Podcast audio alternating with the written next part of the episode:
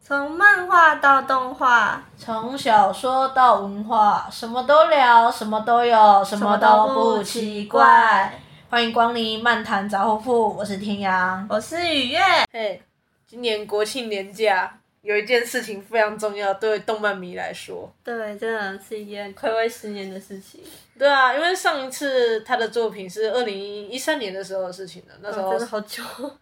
超久的，这么久了。就还以为可能没有机会看到了。对，这真的要退休了。嗯，因为他讲退休讲了好几次了，对，结果还是嗯，还是把它做完了。那就作为一个创作者，就是宫崎爷爷，对，这不愧是宫崎爷爷。对啊。那我们这次要讲的作品就是宫崎骏在今年七月日本上映的最新动画作品。君たちはどう生きるか？那它的中文名字翻作《苍鹭与少年》，我是觉得它日文原名的名字比比较贴近。对，我也觉得就很好。对，日文原名直翻的话，会是你想活出什么样的人生？嗯，真的。听起来非常哲学和大道理。真的真的，一开始听想说这很很深奥什么的故事吗？嗯，而且这一次制作非常特别，就是他电影做好之后，从他也没有预告片，然后也没有公布任何讯息，对，他就只丢出一张海报，那海报是一只白色的苍鹭。然后感觉，我那时候看到海报，我就觉得他好像披着那个苍鹭皮的一个人，因为他对眼那睛，眼睛，我一开始就看到那个是人眼嘛。对，那眼睛其实有两对，你就是对，有点找不太到那张图的他的视线焦距和脸到底在哪里那种感觉。第一眼你可能会先看到一个白色的，然后有着蓝色的那个那个怎么说，它那个一个鸟羽毛对的鸟的感觉，然后后来发现哎哪里有怪怪的感觉，就是发现它嘴巴下面好像有一根眼睛的感觉在看着你，你就觉得有点诡异，还有一点奇幻的感觉。嗯，说到奇幻，其实这是宫崎骏作品的标配了。嗯，他的呃故事基本上每一个都可以当做一个全新的奇幻世界观来看。全新的世界线。嗯，呃，这次的作品他就只丢这张海报，然后电影名字，然后还有公布说哦，主题曲的演唱者是米津玄师。那时候听到主题曲是米津唱的时候，我们也很惊讶，因为完全没有想过是找米津。真的太就是感觉没有这么流，就是他不会找那么怎么说流行的音乐家的感觉嘛。嗯，米津算这几年日本很流行的一位歌手，我好像是二零一七还二零一八年那时候知道他的，对啊，因为他那时候唱《Lemon》，对，那本真的很有名， 《Lemon》直接让米直接爆红那种状态。 真的。那其实就就像我们刚才说的，他这一部电影它就只有海报，然后作者名，然后电影名以及主题曲是谁唱的，然后其他什么消息都没有了。对，这导致我们要讲个剧情简介来来稍微说一下这部故事在讲什么，都是剧透的一种行为。真的，就是我不管讲什么，我提到里面有什么样的内容，都是一种剧透。对其，实我觉得连《苍鹭与少年》本身也是一个剧透。对，我也觉得名字有一点就是 对，让你有想象那个故事的感觉。嗯，如果要给还没有要去电影院看，或者是正在犹豫要不要去电影院看的观众朋友，呃，一个最最最基础的故事简介的话，那你可以把它当成这部作品《苍鹭与少年》，它就是宫崎骏的奇幻魔法世界结束。对，这这样讲完全没有暴雷什么了吧？嗯，这已经是我能够就达到的，很宫崎骏，啊对，对，就很宫崎骏。看完就是嗯，很宫崎骏。啊，附带一提，我是那个宫崎骏的很很算蛮始终的粉丝，所以我不管怎么样讲，我都会觉得嗯很好，宫崎骏的作品就是好，所以其实没什么参考价值。 那接下来就是要爆雷了，要对爆雷了，开因为始不管讲什么一定会爆雷。我是有写一个简单的剧情简介，但是这已经是爆雷，所以如果想要享受完全没有任何消息，然后怀抱着一个未知的心进电影院。哦，我那时候也是这样，我真我的也是什么都不知道，我连预告片海外剪好给海外的其预实告我片都那没时候是看。很避免要看海报，可是还是有一些我不会不小心看到这样。我觉得看到海报是没差，因为海报本来就。其实我是觉得看到海报还好啦，因为海报本来就是他们预计要释出的消息之一，所以那只海报上面那只 苍鹭其实蛮重要的。诶、这样算暴雷吗？啊，啊，反正这就是苍鹭与少年，你们知道主角一定是个少年，还有一个苍鹭嘛，就就嗯先这样了。那接下来暴雷预警，暴雷预警，三、二、一，zero。故事从一场空袭开始，空袭带来火焰，让少年真人的母亲所在的医院起火，最终燃烧倒塌。他因此失去母亲，在战争开始的几年后，随着父亲离开东京，搬到乡下，迎来一位新的母亲及与即将出生的手足。沉默寡言的真人默默看着乡下大宅院的一切，新的母亲夏子，宅院的七位仆役老婆婆，还有一只突然出现会说话、对自己极有兴趣的苍鹭。这只苍鹭不停诱拐他，让他到后院的一栋废弃楼塔。传闻这栋楼塔是很久以前学问渊博的针灸工念书念到疯魔指使仆役盖的一栋楼塔。在楼塔盖好后没多久，这位针灸工就失踪了。但仆役老婆婆却说，这栋楼塔是维新后某一日从天上掉下来的。真人的母亲九子小姐也曾在后院失踪长达一年，才在某天静静回来。婆婆很担心小少爷，小少爷就是真人，也被拐走。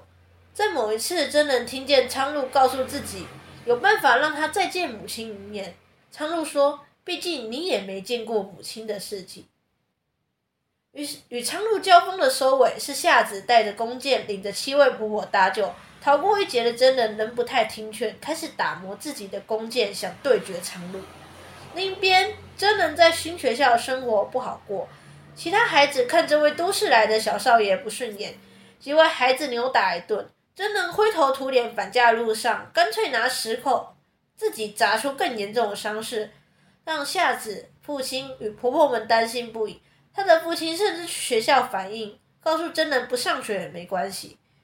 直到某一日，真人看见夏子走进森林深处，他决定追上，把夏子阿姨带回来，反而到了一个奇幻世界。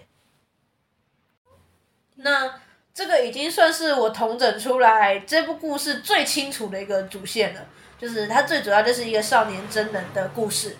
它有点像是他经历一些现实世界的事情，然后到另一个世界展开场奇幻魔法魔法之旅的的样子。对，一个少年他的奇幻的冒险故事。嗯，其实这部电影的时长蛮长的，我对那时候。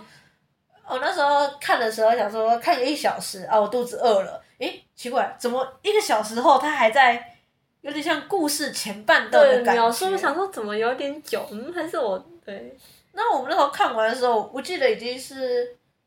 呃，我们从一点四十五看到四点，对四点整，所以准确来讲，我们看了整整两个小时又十五分钟。对这一部真的很长。很长，那你可以把故事切成两部分，一部分就是前半部是真人他在现实世界里面遇到的事情，后部半部分就是真人他到一个下界，故事里面讲是下界，到下界去找回夏子阿姨的故事。嗯，它因为还有名称哦，嗯，我那时候听到他们讲下界啦，哦，但是虽然说是下界，它其实就是沉入地底对，我就是想说是地下的感觉嗯，所以可能才因为这样才叫下界啊。啊，然后那时候一沉下去，不是遇到一个谣传捕鱼的一个一个小姐嘛？对然后他那时候带她去抓鱼，然后解剖喂，把鱼解剖喂给瓦拉瓦拉吃。 我跟你讲，瓦拉瓦拉那个、啊、完了完了，超可完 了爱，那个瓦拉瓦拉也可以继《神隐少女》的小梅探球以外，小梅成为第三个那种小吉祥 物。像那个魔法公主里面那个那些嗯，对你说在山里面那个，对对对对， 那样子的，也很像，那个是小精灵吗？可能吧，魔，灵体。嗯，也是，因为魔法公主，哎、她叫魔法公主还是幽灵公主啊？我是记得叫魔法啊，反正你懂我们指哪一部？对，就是那一部。公公主，那里面也有像那样子白白的、小小的，那也不知道它是什么的小生物，对对。很适合当吉祥物的。就这样，对对对，就是感觉很可爱，然后就小小只摆在那边吃的感觉。还有个很可爱，名字叫哇啦哇啦。我来我来， 我都会听到，就是听他出场的时候，就可以听到那个别人都觉得啊可爱的感觉，就感觉到大家都啊可爱这样子，女生都讲。嗯，然后那个哇啦哇啦呢，就会吃那个小姐，就是谣传那位小姐解剖，她会把鱼解剖，然后喂给他们吃。对然后哇啦哇啦吃饱之后，他们就会在晚上升天。对他们说，他们的影片动画是说是要投胎吗？因为他说其他小小只的哇啦哇啦是来送行他们的。嗯，所以这边的投胎可以把它看成就是瓦拉瓦拉其实是灵魂，然后他们投胎之后就会变人。啊，我记得那时候对真的好像有问说，他们投胎是变人吗？啊，好像有对，好像有这一段剧情。对。然后记得哇啦哇啦，它飞上天很可爱。那时候，因为那时候真的是先看到一只小小只的哇啦哇啦，看它咻长大，长大变气球，然后飞上去，然后它拍了一下， 我发现它让它飞上去这样子，很可爱。然后出现越来越多只哦，超可爱的。呃，那时候还出现大量的鹈鹕要捕食瓦拉瓦拉。真的那一幕真的是有点伤心啊！完了完了，被吃掉了。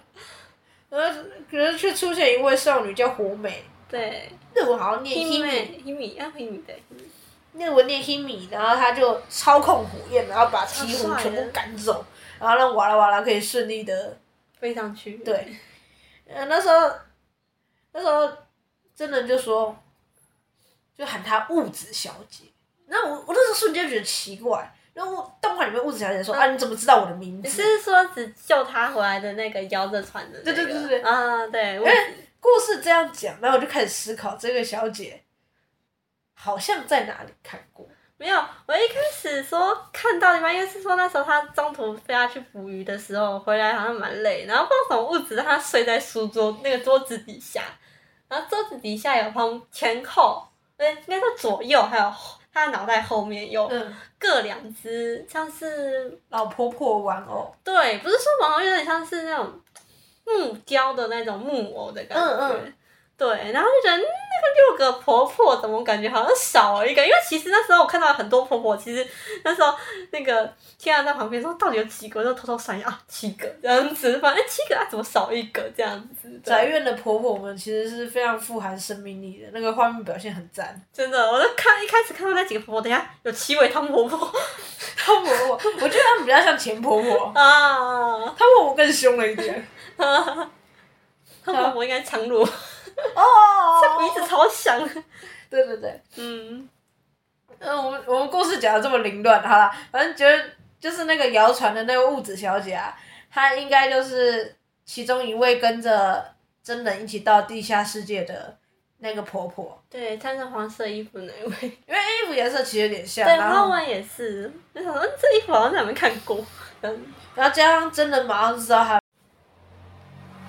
那真人到这个地下世界的目的就是要找到夏子阿姨嘛，所以他就继续前进。呃，我觉得这一部的鸟的表现画面感非常好，就是我们刚才提到有苍鹭嘛，对然后还有出现捕食瓦拉瓦拉的鹈鹕，就接下来竟然还出现了一大堆的鹦鹉，那衣服真的很有喜感诶，鹦鹉画得非常壮，而且而且竟然还拿刀叉了，一开始我还想说哇，拿着一个，我一直以为是那种猪排饭的盖子，你知道吗？哦很像，但是我好像是盘子，然后还拿着叉子跟刀子，然后还测到号那一种，然后这看起来特别有喜感。对，然后还拿张。然后还把真人默默引到一张床，那个鱼说床桌，子吗？那是解剖台吧？结果才就说嗯，这边一起坐，我想说有点可怕， 这已经不是可怕，是诡异了。这诡异也可怕。然后就在虎皮鹦，就在鹦鹉差点把那个真人吃掉之前，那时候 Himi 就来救他，就是对，他国美们就来救他。他们两个人结伴，就是最后抵达产房，然后然后让真人进去见到夏子。可是那时这时候又遇到一个这个世界的打造者，也就是真人的那个针灸工，就针灸工就是之前那个说要盖塔楼塔，然后盖一盖，然后楼塔盖好之后就失踪那个针灸工。嗯，对。然后真鹫公拜访真人，希望他留下来重新打造一个新世界。然后一开始真人拒绝他说：“哦，这积木上面有邪念，还是有脏东西的那种意思。啊，你是说第一次他被那时候鹦鹉抓走到产房之后，然后他”对对昏对，倒他见到真鹫公的时候，对，那是第一次是应该说是我不知道那算真正见到还是意识上的托梦梦到吧对，反正其实就是有见到就是了对啦。然后那时候他说真鹫公的积木其实有就点是他跟他讲说你可以用这个积木评论看，然后他说。这个东西上面有就是带着邪恶意念的石头，它的声音听起来是有散发着邪念。嗯，就是有像他有时候是墓地使用的石头，我记得。对，因为然后这一幕就切换到他被鹦鹉抓起来，鹦鹉在我死魔头 导的一幕，主要把它吃这个这一幕切换的很好，它那个有意有邪念的石头，是不是代表就是那个魔刀声音唤醒他？我没想过，啊，真的没有，我是那时候那时候切到的时候，我就会想到，对因，为我比较在意的是为什么他说那个石头是墓地的有邪念的石我头就。想说是不是因为他听到的是神，他说听到有邪念的声音，哦，对，所以我想说是不是那一个嘿嘿嘿的一波的时候，磨刀霍霍像真人。真的，反正就是他那时候第一次拒绝他的针灸工，后来他的针灸工又再见他第二次，然后跟他说：“我帮你准备好十三块很干净的石头了，你对可以用这十三块石头，随你的意思打造一个新世界。 是的，因为舅公的世界，真舅公的世界快要撑不住，”嗯，那故事大纲就先说到这边。其实我觉得这一部，呃、我们一出电影院就听到有人说看不懂。是对，我听到很多这样的声音，嗯，然后网络上也看到很多人说看不懂，对，我我觉得他也逻辑来讲，他当然不太通顺，他嗯，切太快又太零碎，对，然后前面铺陈时间太长，后面的收尾又太赶，然后后面的收尾的东西又让人家没有办法理解哦，为什么这个东西突然冒出来？对，就是感觉很多东西要你自己去脑补、自己想象，才能拼凑出这个完整的故事。对，就是很多地方其实是让你，它只有点出一些些、一些些些，然后剩下让你自己去想这样子，甚至连它后来的发展是怎样，也让你自己想。因为我觉得它从本质上来讲，它就是一部自一个自我成长的冒险，它比较接近像《爱丽丝梦游仙境》一样。嗯，有有这个感觉。对，好，那既然是梦游仙境，你是都已经讲是梦了嘛？你觉得它会合乎逻辑吗？道理。对啊，但是它有一些地方魔幻，有些地方不合理，也是很可以的。就像最后收尾，真人还有婆木子婆婆和夏子嗯最后回到现实世界的时候，那时候长鲁不是突然出现，然后问他说：“你怎么还记得？”你怎么还记得？对，对，你为什么还记得？你应该忘掉才对。对所以这就代表从那个世界带过来的东西，照理来说真的要把它忘得一干二净。对那因为真的是他有护身符，所以他可能没有那么快就忘掉，但他一定会随着成长，然后慢慢把这件事情给忘掉。那嗯他既然都这样点题了，代表他其实就跟《爱丽丝梦游仙境》很像。嗯，那你可以把它看作是，你从心理学上来讲，你把它看作是他在潜意识进行了一场大冒险，然后最终会有会残留一部分东西回到意识世界那样子。啊，真的有感觉，这样子讲，真的感觉就是，就是梦游仙境的感觉，因为他一开始就是在真实世界，就是过现得实不世顺遂，对，可以看到很多他心里讲出来的烦恼，然后他也是一个不像不擅长向别人诉说的人，他是一个会就是闷在心里，就别人问他说啊你没事吃，他只有说嗨嗨，感觉就只会说哦白酒不这样的人，就没事的没事的。可是他其实心里有很多说不出来痛苦和自我的烦恼的纠葛，我原本想说，以那个年代的小男孩来说，这样是正常，因为你要考虑到这个作品的时空背景是昭和时候，而且还是战争期间。那时候男孩子沉默寡言一点，我原本以为是正常，后来我发现其实不太应该是这样，我一开始想说他只有讲嗨嗨这几句，哇这孩子也太耿直。对，对，所以他名字还叫真人嘛，真诚对待人这样。嗯，对啊，可是他不真诚对待，他拿石头砸自己，然后对，让让他们家整爸个爸鸡物飞狗理跳。会，对他，所以他说那时候不是说他的伤口是邪恶的，所对以啊他不适合碰那十三颗石头。那时候这样拒绝，嗯，嗯，因为我觉得其实大家不用想那么多，硬是要去揪出它逻辑上哪里不通顺，或者是它剧本编排的结构不够缜密，或者是完整，或者是叙述的节奏好不好。它比较像是你做了一场梦，你看了一下宫崎骏的脑雷世界那种感觉。好道理。对，因为我看好多人很纠结这件事情，所以我我是我是也不知道怎么讲，因为我自己也会纠结，就是逻辑理清之后，我会发现哦，这个东这个作品不完美，但是不完美归不完美，这就是他想要讲的一个东西那样子。嗯，嗯而且嗯我觉得其实最大的看点就是它是宫崎骏的作品，对，光是宫崎骏这个名字丢出去可以击倒一堆人的感觉。对，最大的杀手锏，宫崎骏的名字。呃，这部作品很多画面感，我觉得你去电影院看啊，如果你说前面剧本逻辑不通顺，让你无法想去电影院看，还有一个状况可以让你去电影院看，就是它的画面感很好，哦，对，像一开始那个火灾那里，为了去马他妈妈的医院那里，那边真的是很厉害。而火灾表现的手感非常可怕，对，那个就是感觉到很恐惧，很很你可以感觉到火焰的真对正对感。那个热热气的感觉，你仔细热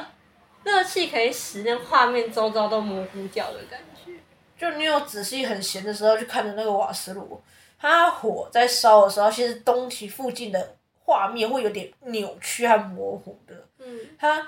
动画里面就有表现出这样子的感觉。然后还有我自己印象比较深刻的就是他们那时候坐人力车，就说他那个重心就是上车的时啊有候那没个、有感觉到那个表现的也很好那？个嘎，呃啊对对对然对，后下车的时候嘎，心力的重量先放上去，然后再真的上去，然后再吓死阿姨上去。对，他每上去一个人或每少一个人，他那个人力车的那个倾斜角度都不太一样。对，我觉得那点真的很厉害。以手绘动画来说，这好可怕，不知道画几页对，了。很细，你就看它那个动的很流畅。然后话说火山那时候跑的地方，就让我想到有点像那个高电勋的那个《灰夜姬》那边，《灰夜姬物语》那部电影，哦他那时候逃出宫里的那时候，我也觉得有点像。嗯，对，还有我们刚才讲上下人力车嘛，还有他坐弹簧床的时候，他的床铺的震动感也有画出来。嗯，真的很细致，好厉害。嗯，而且还有那个啊七位婆婆，那个看到十里看香超，开心的，可是超可爱一。群蠕动的 那个婆婆精灵，哎我记那你们觉得画面感很像《神隐少女》的摸几步？有有有有有，就是他们可能端着菜要去拿那边感觉有。嗯，对对对，然后还有。还有那个啊夏子阿姨的房间很华丽耶，啊，超华丽的。那人家霍尔的城堡里面，对，我觉得霍川霍尔山，我想到那时候我们不是去那个那个仓库带他们去的那个地方，那边也超有霍尔的既视感，一堆书那边。哦，对对对对，书墙，我觉得那边很酷。然后书墙下来，咚一下还是苍鹭的雕像里面跑出苍鹭，那边我觉得很酷。然后然后还有真人磨弓箭的时候那很细微的动作，那个呃磨一磨，然后那个稍微调一下角度，然后对一下，然后再继续磨，那个那些小动作，就是你一看就看得出来，它跟我们现在看到的动画表现手感不一样，对，那个就是那个一看就知道会是宫崎骏他们吉卜力工作室出来的作品。怎么说就很有宫崎骏的味道，对没有他的感那个动态的感觉很宫崎骏。嗯嗯嗯嗯嗯。对，因为我其实没有了，因为我知道宫崎骏都是手绘啦，啊，现在动画电影应该大部分不是手绘吧，就是现在不是原原画原画画好，然后然后用动画去跑那个软体，然后慢慢动起来嘛。现在就是你直接电子档画，电子档一张盖一张，然后可以叠啊叠，然后你就可以知道下一张怎么画，然后动作就会接起来这样 子。呃，宫崎骏的话，我几年前看纪录片，他还在用手画， 一边说干好麻烦，写不出来，一边继续画这样， 还叼着烟。对我快死了这样，然后继续画。呃，有些地方小细节也很让人家会心一笑，就像真人他父亲爱子心切嘛，然后发现他的儿子还有他的老婆，还有一个仆役的老婆婆不见了，他就很紧张耶，拎对，着武士刀在现实世界里面找人。对，他就是带超多装备塞呀塞呀塞呀啊塞，什么都很塞，还哆啦 A 梦嘛，这样子塞塞塞塞塞，然后大家也不知道了。然后那时候惊鸿一瞥到真人的身影，结果他下一秒就被一大群鹦鹉攻击，然后大喊：“真人变成虎皮鹦鹉了！” 重点我觉得最好笑的还不是鹦鹉，是虎皮鹦鹉，它就认出品种哎、欸， 我其实看不出那些鹦鹉是什么哦品种，它 就认出品种，好强哦、然后他就被鸟屎攻击了。这也很好笑。就那个画面表现啊，那个笑点，你会觉得哦，还是好喜欢这一位。对对对对，哎，他故事里面有不少内容可以借由对话前后串起，所以也不是说没有到完全没逻辑。就像你后来会发现，夏子阿姨其实就真的是真的的阿姨，对，其实，在一开始我就有微微的感觉到，因为一开始他不是一开始真的见到夏子的时候说他跟妈妈好像，那时候就嗯，我就嗯，这个等一下这有事有蹊跷，我那时候原本以为是他爸爸挑了新老婆，挑的跟他过世的老婆长很像。对我一开始有这个想法，也有想说是不是有亲戚关系，因为那时候他还没有说他新妈妈，我以为是他的亲戚来救援他们之类的。哦，对，所以你是先以为是亲戚，然后对后来才知道那是他的新爸爸。我是第一个想法就是，那是他爸爸的新老婆，故意挑不小心挑，无意识中挑一个跟他的过世老婆长得对，像。我觉得这种事情哦有可能，所以我那时候在想，然后后来讲到一些线索的时候，就越来越感觉到，就是啊，就是这样。对因为后来仆役他们的反应就是，你会一知道这个大宅院其实是他妈妈的娘家。对，然后还有还有最后就是那时候我们看到 Himi，就是那个火美，他们在奇幻世界那时候见到那个火美，然后从火焰出场的时候我就啊，嗯，她长得很像，真人的妈妈哦。对，对，对，就那你我们一旦意识到她长得很像真人的妈妈这件事，然后再结合前面仆役说过，九子小姐在小时候曾经失踪长达一年的时间，对，也就是瞬间意识到这部作品它其实有混杂着时空对我那时候想到时空的那个，错置，对，就是不同时代的人，然后因缘机会下在另一个奇幻世界相遇的，相遇，对，所以你就会意识到那是啊，那其实是真人他年轻时的母亲，嗯，呃，最后他想要阻止他妈妈回到自己的年代，因为在那之后他妈妈就会被医院烧死嘛，如果在医院被烧死，就是按照原本的时间轨迹。可是少女说，她回到自己的时代，可以生下像你这么好的孩子，我就觉得，虽然这是最后的最后，很轻轻带过的一句话，可是却很令人感动，因为对，他妈妈的这句话让他最后被火烧死的这件事情，不是一个必须的宿命，而是一个期许，还有留下一份希望，因为他留下了这个儿子之后才被火烧死。我觉得这一部还有一些人觉得逻辑上不太通顺，然后看不懂的地方，可能是因为针灸公主出现了。对，就是针灸宫，它就是针灸宫打造这个下界，这个地理世界，这个奇幻世界，他希望真人留下，然后继承他的职位，然后把这世界稳定下来，我重新造一个新的世界。嗯，然后他在真人表达说我不要之后，他说我跟他说你想回到上面那个充满战乱的世界吗？就就其实我觉得这一段你要跟原本的片名《k i m i t a j i wa do i k i r u ga》一起解读会比较容易理解。你怎么能从苍鹭与少年去解读？你要用原本的他指的其实不只是那个少女，他只可以是说全部的人，嗯，你你想要活出什么样的人生？然后你愿意诚实、真诚的面对自我吗？然后，当你走过这一趟的冒险后，你会有什么样的改变？你会做出一个什么样的选择呢？你愿不愿意留在下界，打造一个新世界也好，你想要回到现实世界也罢，你想要活出什么样的人生的选择权，都在你的手中。这样子，对我觉得这故事最主要是想讲这个。你想做出怎么样的选择都在你的手中。嗯，因为这是你的人生，你想怎么活那是你的事。就是他们各自最后都选择了不同人，就像他们最后选择回到自己的时间轨迹那对样他子。们的那扇门，对嗯，然后还有就是有一些小细节啦，就是真的他爸爸好像是开飞机零件工厂的工厂老对，你也板，看到就是那个飞机上面的那种盖子嘛，战斗机的那个怎么讲，机舱部位的那个防对护对罩，对对对就是看他爸在说，因为战争的关系，所以就有点赚，有工厂订单做不完，对对你对，就会知道这件事情。嗯，但有一些细节是你要靠角色的对话去把它串起来，然后你才会得到的背景讯息。对，就是你只要仔细看才能得到的那种小细节，才能知道他们哦，他们故事是怎么架构起来，他们是生在什么样的家庭这样。是那什么时代，然后那个时空背景遇到什么事，对就对像对婆婆们看到糖还有罐头很新奇，很高兴，因为那时候战争时期物资很缺乏。对，真的，这糖真的很稀奇。嗯，我朋友们还吵着说：“我能舔一口啊！” 然后就觉得很还有看。香烟很缺乏也是这样，对，因为一定会先送前线给军人。嗯，我那时候知道真人的夫妻是在做飞机零件加工厂的厂长的时候，我就在想，这一段的设定其实跟宫崎骏他自己本身的遭遇经历。也不是很遭遇啊，是他经成长的成长经历经验很像，就是宫崎骏他爸爸也是，那种战争的时候在做飞机飞机军工厂的职员，就有点算，有点借用自己的成长经历去写这个故事，对，然后最后就是这一次的主题曲，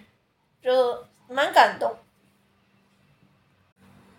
最后这一次的主题曲，